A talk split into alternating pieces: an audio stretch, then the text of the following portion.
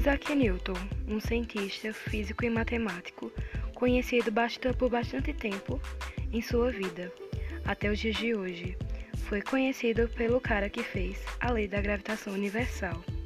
Uma das suas histórias mais conhecidas é a lenda da maçã, que apareceu pela primeira vez em Elementos da Filosofia de Newton, escrito por Voltaire e que publicado em 1738.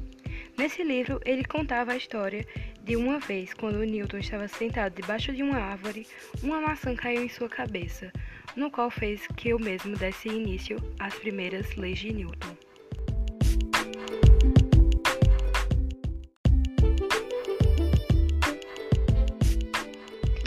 Galileu, o pai da ciência moderna, foi um cientista, físico, astrônomo, escritor, filósofo e professor. Seus estudos contribuíram e ajudaram para a aprimoração da matemática, a física, a astronomia e entre outras áreas.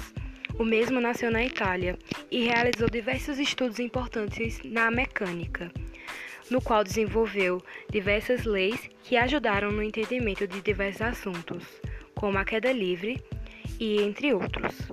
Além de ter criado um telescópio, o mesmo inventou outros experimentos, que foi o termômetro de água e um instrumento que era uma espécie de relógio para medir a pulsação da pessoa. O italiano escreveu diversos livros, no qual relatava suas ideias.